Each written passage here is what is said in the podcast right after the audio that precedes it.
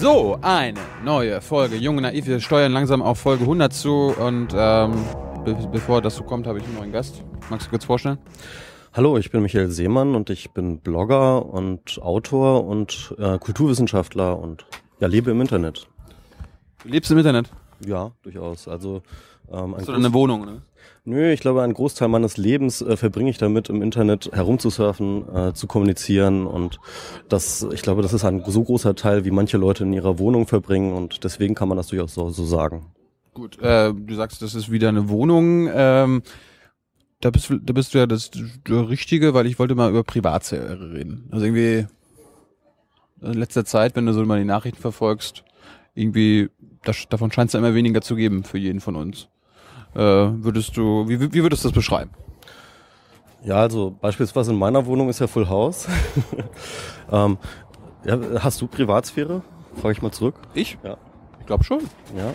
Ähm, auch seit der NSA, ich meine, äh, die äh, überwacht dich ja auch, oder? Also ist deine Privatsphäre noch da? Ja, im, alles, was im nicht-digitalen passiert, wahrscheinlich, ja. Okay, gut, ja.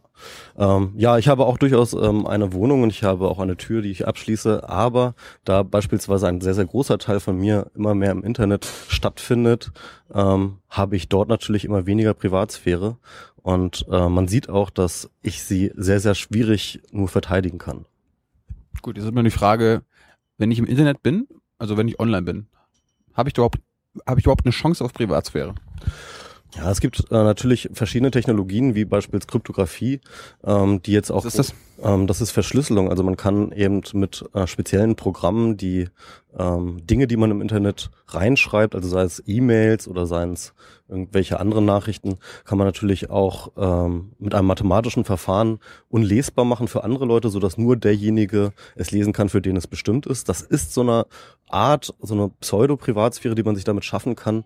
Aber selbst die ist sehr, sehr angreifbar, sehr, sehr fragil und man muss sehr viel Aufwand äh, betreiben, um sie zu haben. Ich kann es trotzdem nur jedem empfehlen, aber ähm, so eine richtig ähm, gängige Lösung scheint das noch nicht zu sein. Kannst du kurz erklären, ähm, vielleicht im Analogen, also ohne Computer, was wie Kryptographie funktioniert? Ähm, Kryptographie im Analogen. Ich kann natürlich ähm, mit einem Brief oder sowas? Ähm, ja, wir können beispielsweise uns eine Geheimsprache ausdenken. Wir könnten beispielsweise Worte austauschen und dann äh, versuchen, mit dieser Geheimsprache zu kommunizieren und dann würden uns die Leute da draußen beispielsweise überhaupt nicht mehr verstehen. Koje mal. So, jetzt habt ihr nicht verstanden, dass wir euch gerade beleidigt haben. Genau, das ist allerdings tatsächlich keine Kryptographie, weil es, ähm, weil wir nur so getan haben, als ob wir die Worte ausgetauscht haben. Denn das, was wir erzeugt haben, waren jetzt reine Zufalls, ähm, äh, Zufallslaute und diese Zufallslaute, die wirken natürlich. Äh, müssen wir jetzt sagen. Genau, das, ähm, das, das ist der Unterschied. Also ähm, Kryptographie ist dann, wenn es sich so anhört, als wären es Zufallslaute, aber in Wirklichkeit keine sind. Okay. Ähm, das heißt, war das, war das schon immer so online? Also äh, war, war es schon immer so, dass man, äh, wenn man im Digitalen unterwegs war, eigentlich keine Privatsphäre hatte? Oder es hat sich das jetzt in den letzten Jahren, Jahrzehnten gewandelt? Ähm, ich glaube, dass äh, grundsätzlich ähm, die Privatsphäre nicht wirklich gut geschützt war, schon immer. Also schon immer, wenn wir E-Mails gesendet haben, wurden die eben nicht verschlüsselt. Das heißt, jeder, der auf dem Weg mitgehorcht hat, konnte jede E-Mail lesen. Das ist mehr so eine Postkarte gewesen. Ähm, aber es ist relativ neu, dass beispielsweise solche Institutionen wie die NSA im großen Maßstab ähm, diese Kommunikation jetzt abgreift und ähm, auswertet und sehr, sehr genau auswertet. Warum macht sie das? Ähm, also vorgeblich ähm, zur Terrorismusabwehr, ähm, aber es sind auch ganz, ganz viele andere Gründe denkbar, die man der NSA auch unterstellen kann. Also beispielsweise Wirtschaftsspionage, äh, teilweise auch ganz einfach nur die Ansammlung von Wissen, um Macht über Leute zu haben. Gut, äh, ich habe keine Macht, ich habe auch kein Wirtschaftsunternehmen, äh, habe ansonsten auch nichts zu verbergen. Warum ist das schlimm? Ähm, ja, also es ist tatsächlich so, dass ähm, je mehr Macht du hast, desto schlimmer ist natürlich auch dieses keine Privatsphäre haben. Also sobald du beispielsweise irgendeine Macht hast, ähm, wie beispielsweise Angela Merkel, ja, die hat ja sehr viel Macht, ähm, wird sie sehr, sehr interessant für beispielsweise die NSA. Und ähm, je mehr Macht du hast, desto eher ist die Wahrscheinlichkeit, dass du erstens ausgehorcht wirst und zweitens natürlich, ähm, desto mehr hast du auch zu verlieren, weil diese Macht ähm, natürlich korrumpiert werden kann, wenn die NSA Dinge weiß, von denen du nicht weißt, dass die NSA sie weiß. Hast du ein Beispiel? Ähm, beispielsweise wird ähm, Angela Merkel seit, zwei, äh, seit zehn Jahren angeblich äh, abgehört und ähm, innerhalb der ist, ist er abgehört, äh, kann man sich das vorstellen, wie ich habe immer das Leben der anderen gesehen, da wo ein Stasi-Offizier dann drauf sitzt und mitschreibt, was da gesagt wird. Wie ist das? Ähm, genau, das ist ja auch sehr interessant. Also die Abhörtechniken haben sich natürlich mit der allgemeinen Kommunikationstechnik auch verändert. Und ähm, früher war es ja tatsächlich so, dass man dann einfach eine Telefonleitung angezapft hat, ganz physisch, und dann ein Tonbandgerät mitlaufen lassen hat. Und heutzutage haben wir es mit einer ganz anderen Form äh, der Überwachung zu tun. Heute äh, kommunizieren wir über Glasfaserleitungen, über die dann an einer Leitung viele Millionen ähm, Signale pro Sekunde durchfließen.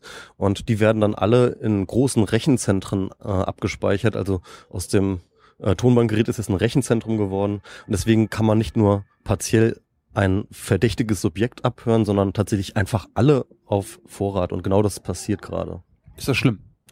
Das ist sehr schlimm, weil ähm, die NSA natürlich dadurch eine ganze Menge exklusives Wissen über alle möglichen Leute ähm, erfährt. Nehmen wir beispielsweise, bleiben wir bei Angela Merkel. Ähm, sie weiß beispielsweise jetzt ganz, ganz viele Dinge über Angela Merkel, die sie dachte, die geheim wären. Ähm, und mit Dingen, die geheim sind, kann man Leute erpressen. Man kann sagen, pass mal auf, äh, wenn du nicht das tust, was ich sage, dann ähm, lasse ich herauskommen, dass diese Information, die du verbergen wolltest.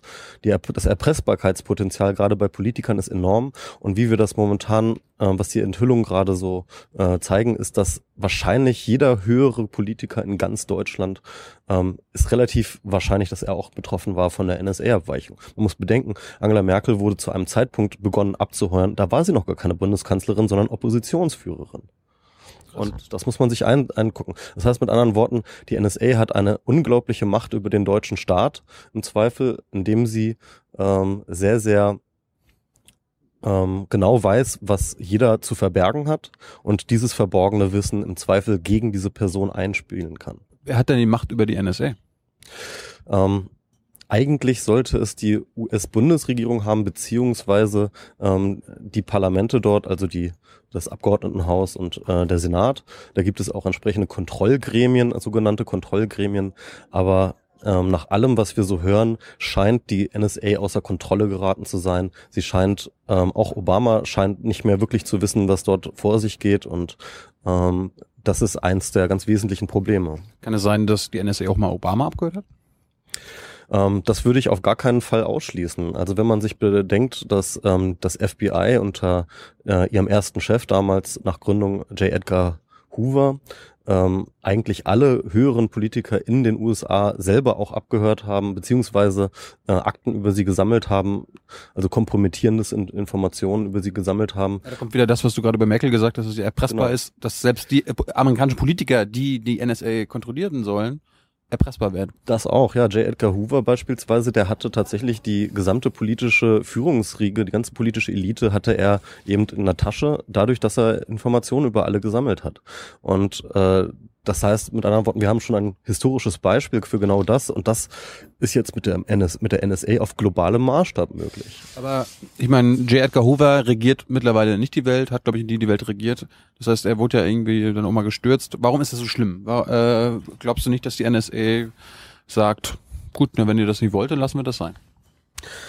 Ähm, das ist eine gute Frage. Ich ähm, weiß nicht, was für Handlungsmotivationen die NSA so treiben, aber ähm, Fakt ist auf jeden Fall, dass Menschen ja durchaus auch nach Macht streben und ähm, solche Behörden haben eben gezeigt, dass sie, dass sie das auch tun. Und Behörd, Behörden streben nach Macht. Ja, also solche, solche, ähm, solche ja, Geheimdienstbehörden. Ne? Das wäre wär so bei uns, der BND will die Macht eigentlich haben? Der BND hat ganz klar auch schon ähm, diverse Schweinereien mitzuverantworten, die wir eigentlich der NSA vorher angelastet haben. Beispielsweise die 500 Milli äh, Millionen Mitschnitte ähm, hat eigentlich der BND gesammelt und sie weitergegeben an die NSA. Das heißt, Worum geht's da? Ähm, also ähm, es waren Dokumente äh, veröffentlicht worden aus dem äh, aus den Dokumenten von Edward Snowden, ähm, die gezeigt haben, dass äh, bestimmte Stellen, die irgendwie kodiert äh, dastanden, ähm, dass dort ähm, Datensätze in Höhe von 500 Millionen ähm, Stück angefallen sind. Und äh, zuerst hat man gedacht, okay, alles klar, also in Deutschland, okay, alles klar, hat man gedacht, das wäre jetzt die NSA gewesen. Jetzt ist aber tatsächlich bei genaueren Recherchen des Spiegels rausgekommen, dass es in Wirklichkeit der BND war, der diese Informationen gesammelt und an den äh, an die NSA weitergegeben hat. Das heißt, die äh, man kann gar nicht sagen, das sind die bösen Amerikaner, sondern ähm, auch unsere Dienste stecken da ähm, mit drin. Das sind die bösen Geheimdienste. Genau. So sollte man einfach die Nationalität eigentlich weglassen. Ähm, ähm, ich glaube, das kann man für viele Beispiele. Gibt, gibt es positive Beispiele für Geheimdienste? ähm, positive, ähm, man kann natürlich ähm, durchaus geheimdienstliche Tätigkeiten während des ähm, Zweiten Weltkriegs als positiv betrachten, weil sie mitgeholfen haben, das ähm, ähm, NS-Regime zu stürzen. Insofern will ich gar nicht sagen, dass man auch mit so etwas gute Dinge tun kann, aber in demokratischen Staaten scheinen diese Dinge ähm, außer Rand und Band zu geraten. Irgendwie, ich hatte ein paar, vor ein paar Folgen Applebaum, der meinte, äh, demokratischer Staat kann eigentlich gar keine Geheimdienste haben, weil das macht, das widerspricht sich. Ähm, da würde ich auch grundsätzlich zustimmen. Also äh, es ist auf jeden Fall ein Fremdkörper. Ein demokratischer Staat definiert sich ja auch dadurch, dass ähm, die Bevölkerung darüber entscheiden soll, was dieser Staat tut. Ja. Und wenn die Bevölkerung nicht weiß, was dieser Staat tut, weil beispielsweise natürlich alles, was die ähm, Geheimdienste tun, geheim ist, dann kann man äh, gar nicht mehr so richtig von einer vollständigen Demokratie sind, sagen, sondern dann hat die Demokratie einen blinden Fleck, einen, einen, einen Fleck, der ihr eigentlich fremd sein sollte. Ähm, Teile haben wir noch Batterien, weil die Batterie ist hier leer, sonst machen wir kurz Pause.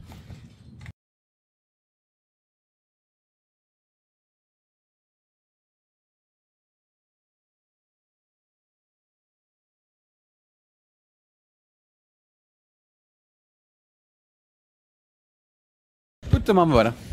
Geht weiter. Wir machen weiter. Läuft ja noch.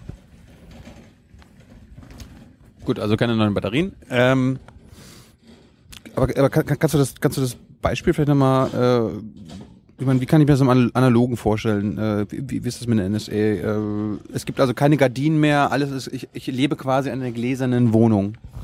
Ähm, online. Nee, das ist ja eben nicht der Fall. Wir leben nicht in gläsernen Wohnungen, sondern wir leben in Wohnungen, die verwandt sind und die, in denen versteckte Kameras ähm, sind. Denn ähm, wenn wir beispielsweise gläserne Wohnungen hätten, dann wäre das ja Transparenz. Dann würden die Leute, würden alle sehen, was ich tue. Und zwar alle, nicht nur die NSA. Und so, wie wir es momentan haben, ist es so, dass nur die NSA es sieht, beziehungsweise vielleicht noch der GC, äh, äh GCHQ, also der, unfair. der englische, genau. Das ist unfair. Das ist unfair. Und das ist natürlich die Situation, die wir momentan haben, ähm, bevorteilt die NSA gegenüber allen und vor allem auch der Zivilgesellschaft, ähm, dass eben ähm, die NSA exklusive Daten hat über alle möglichen Leute und das natürlich ein extremes Machtgefälle auf äh, sich zieht. Also? Gut, jetzt blicken wir mal in die Zukunft. Wie, wie sieht das aus? Äh, wird jetzt irgendwann alles besser? Also werden wir es wieder schaffen, die Privatsphäre zu retten? Wie siehst du das? Ähm, ja, also es ist ja so, dass äh, tatsächlich die NSA, wie gesagt, auf ähm, dem Technologietrend reitet, wie so ein Surfer auf einer Welle. Also ähm, wie gesagt, früher war, gab es angezapfte Telefonkabel und äh, Tonbandgeräte. Heutzutage gibt es Glasfaser und Rechenzentren. Und äh, das gibt natürlich ganz neue Möglichkeiten. Aber im Endeffekt ist das, was die NSA tut, immer dasselbe gewesen. Das heißt also Aufklärung, Informationen sammeln und so weiter und so aggregieren. Das ist ja ihre Aufgabe laut äh, ihrer Definition. Und sie macht das Gleiche, nur eben in ähm, dem Maße, wie sie es heute kann, wie die Technologie es heutzutage zulässt. Und diese Technologie entwickelt sich natürlich weiter und immer weiter und immer weiter. Und das heißt also auch das Ausmaß an Überwachung kann immer größer werden. Und das betrifft eben nicht nur die NSA, sondern das betrifft auch ähm, jeden Einzelnen von uns. Auch wir Einzelnen sind ja auch mittlerweile Überwachungsmaschinerien. Wir haben ja mittlerweile alle ähm, Aufzeichnungsgeräte ständig bei uns, unser Smartphone oder eben beispielsweise so ein Ding. Diese Dinger werden immer kleiner, ähm, sie werden immer handlicher, sie fallen halt immer weniger auf. Irgendwann habe ich halt eine äh, Kamera, die man nicht mehr sehen kann. Also die man tatsächlich mit bloßem Auge nicht mehr sehen kann. So klein ist sie und trotzdem macht sie ein HD-Bild. Da ist so eine Google Glasbrille gerade auf und ich Ja. sehe das gar nicht. Vielleicht habe ich eine Google Glasbrille aus der Zukunft auf, die man noch gar nicht mehr, mehr erkennt. Ja, das kann man nie wissen. Aber, Also aber, aber, aber Zukunft, äh, wie, wie sieht das aus? Privatsphäre? Das- glaubst, glaubst du noch dran? Ja, das wird halt ähm, sehr, sehr, sehr, sehr schwierig. Also wir haben ja jetzt eigentlich ähm, erfahren, dass wir so etwas wie eine Privatsphäre, eine wirklich abgeschlossene Privatsphäre gar nicht mehr haben können. Ähm, denn beispielsweise laufen wir alle halt mit so einem Handy rum, das irgendwie Sensoren, das irgendwie Daten über uns sammelt und ins Internet stellt, an die beispielsweise die NSA, aber auch andere Institutionen herankommen können. Und ähm, wir haben beispielsweise auch und eine Umwelt, bewegen wir uns in einer Umwelt, wo wir schon überall Kameras sehen, also die äh, Überwachungskameras, CCTV und so weiter, ähm, die nehmen uns halt an jeder Ecke auf. Und es ist wirklich sehr schwierig, heutzutage beispielsweise durch Berlin zu kommen, ohne ähm, von irgendeiner Kamera aufgenommen zu werden. Das heißt, du, du willst, dass man sich so ein, dass irgendwann so ein Mantel erfunden wird, wo man un- unsichtbar wird. Ja, das wäre in letzter Konsequenz wahrscheinlich die einzige Möglichkeit, an Gesellschaft teilzunehmen. Denn wenn man ähm, sich das eben anguckt, diese Entwicklung, dann ist es heutzutage schon so, dass man sagen kann, dass es gar kein analoges Leben im Digitalen mehr gibt. Also alles äh, digital und analog verschmelzen, immer stärker an allen möglichen Punkten. Und diese Verschmelzung, ähm, also diese Verdatung der Welt, ähm, die schließt uns natürlich ein. Und wenn wir irgendwie an der Gesellschaft teilnehmen wollen, wenn wir an der Welt teilnehmen wollen, dann werden wir auch irgendwann Teil des Internets sein. Dann werden wir auch Teil, dann werden auch wir verdatet werden. Das heißt, äh, das heißt, wenn ich meine Privatsphäre retten will, muss ich meine ele- elektronischen Geräte, meine digitalen Geräte loswerden.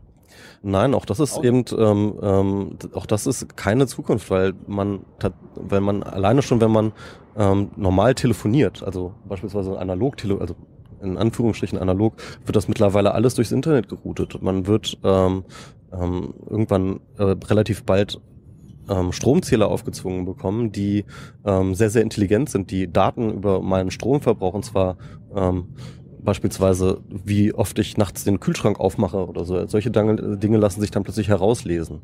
Oder, oder ob ich eine, eine Hanfpflanze im Schrank habe. Genau. Und dann gibt es natürlich auch noch die Sachen, dass andere Leute ähm, ähm, mich beobachten und wiederum Dinge über mich ins Netz stellen. Beispielsweise, ich kann nicht über den Pariser Platz laufen, ohne dass irgendwelche Touris plötzlich irgendwelche Fotos von mir machen, ähm, wie ich da zufällig irgendwo durchlaufe.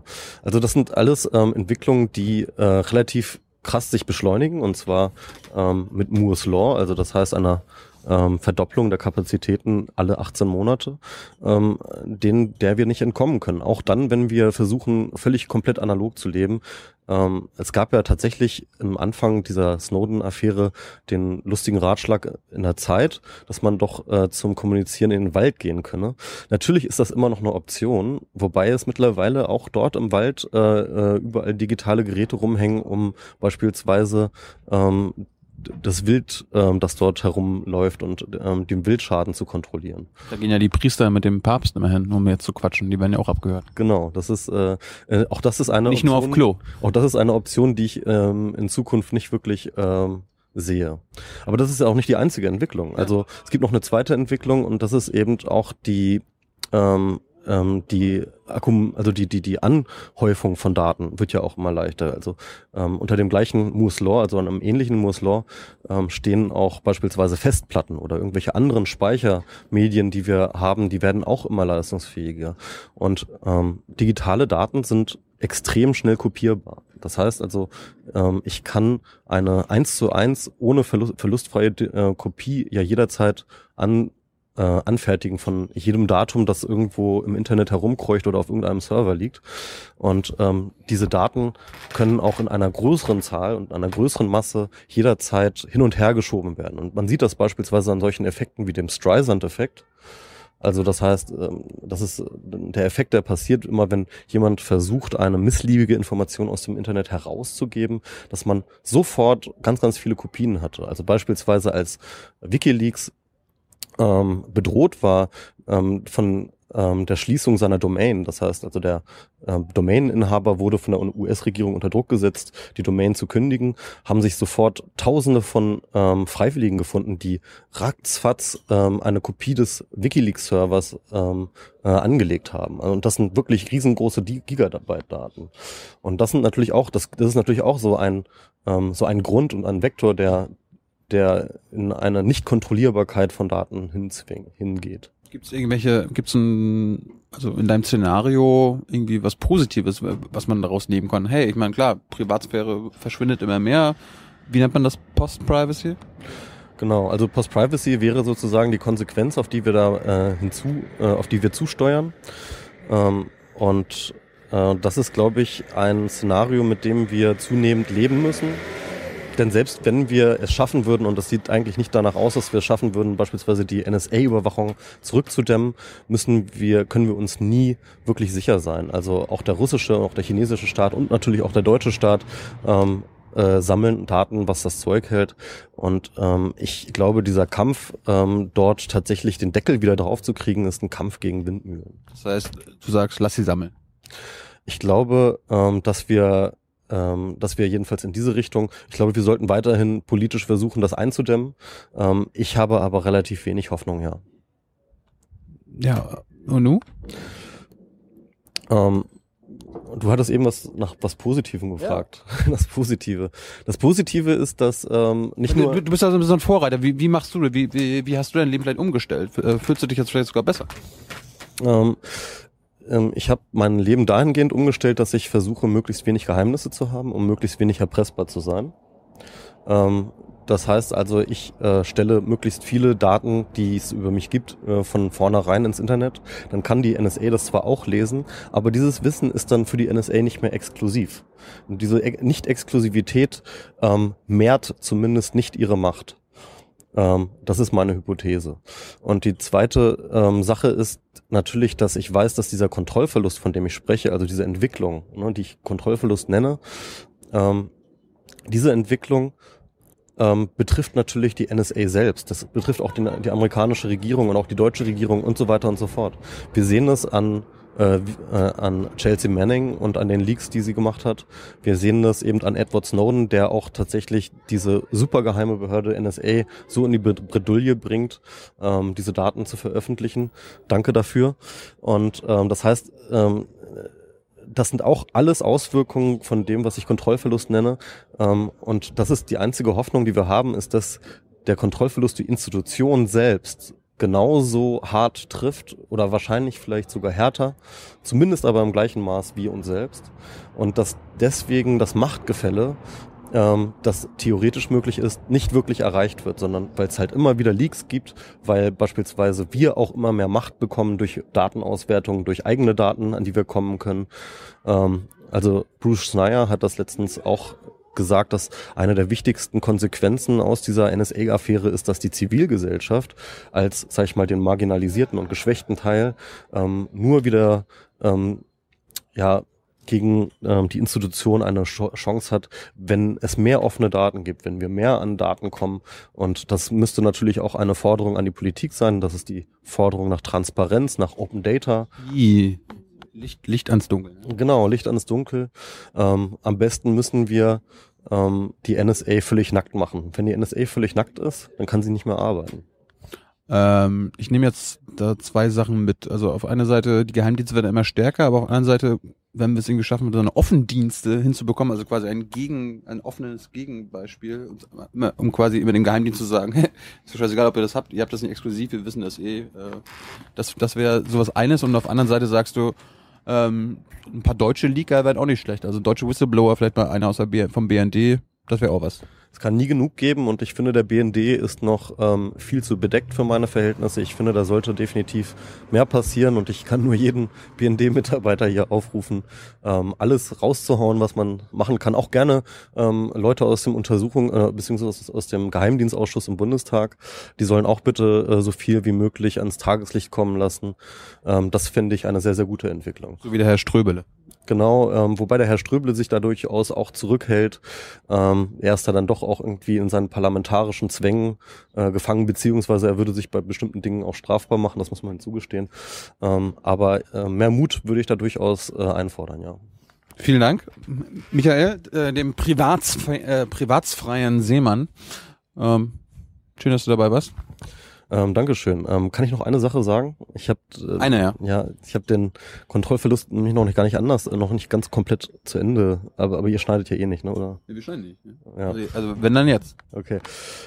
Also äh, es gibt noch eine dritte ähm, Variable beim Kontrollverlust, die die Entwicklung beschleunigt und das ist natürlich die Datenauswertung. Wir kennst, kennst vielleicht den Begriff Big Data, das heißt also ähm, die Auswertung von wirklich großen Datenmengen, ähm, die erst einmal anlasslos gesammelt worden sind, aus vielleicht aus einem ganz anderen Zweck und dem man ähm, diese beiden, äh, dass man große Datenmengen miteinander korreliert, also dass man äh, Beziehungen zwischen diesen Datenmengen sucht und dann herausfindet. Und das ist auch eine ähm, Sache, die die NSA tut, beispielsweise mit ihren riesengroßen Datensammlungen, die sie hat. Und ähm, das ist aber auch eine Entwicklung, die es in der Wissenschaft und die in der Wirtschaft eine ganz, ganz große Rolle spielt.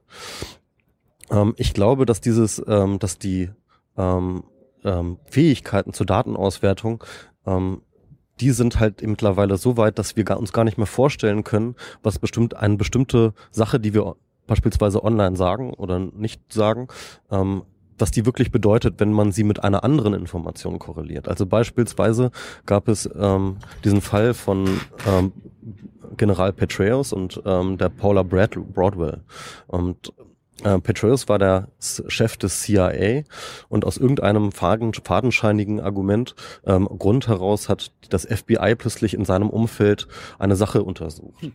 Sie haben dabei ähm, dann auch die privaten E-Mails von dem General Petraeus, der halt zu dem Zeitpunkt äh, CIA-Chef war, untersucht und festgestellt, dass dort anonyme E-Mails eintreffen, und diese anonymen E-Mails waren eben von dieser Paula Broadwell. Die hat das natürlich geschickt verdeckt. Sie hat unter falschem Namen, also das heißt anonym, ihm ähm, E-Mails geschickt. Sie hat das auch nie von zu Hause aus getan. Sie war so schlau, das immer nur von, zu, von unterwegs zu tun. Aber unter anderem eben auch in Hotels in den Hotels, in denen sie gerade war. Hm. Und äh, das FBI wiederum hat dann die Daten ähm, des F, äh, äh von Hotels genommen, also die Check-in-Daten, die Leute, wo sie sich registriert haben, und haben dann eine Korrelation gemacht äh, von den IP-Adressen in dem E-Mail-Postfach von äh, General Petraeus und ähm, den Hotelbuchungen und den IP-Adressen von den Hotelbuchungen. Dort haben sie dann genügend Matches gefunden, also das heißt übereinstimmende Datenpunkte, um dann Paula Broadwell zu äh, identifizieren. Damit hätte sie mal ganz sicherlich nicht gerechnet, dass ähm, dass tatsächlich nur ein Einchecken im Hotel sie so entlarven kann. Ich muss äh, Schluss machen, weil die Batterie sonst ausgeht. Alles klar, dann vielen Dank. Aber es war, war ein schönes Beispiel. Ja, finde ich auch. Und der ist jetzt nicht mehr im Amt, ne? Genau, also er musste tatsächlich zurücktreten, das war die Konsequenz. Ja. Also selbst in den Geheimdiensten selbst äh, stechen sie die Augen aus. Genau, wobei FBI ist halt eher so eine, ja, also aber ja, doch, ja. Dankeschön. Ciao.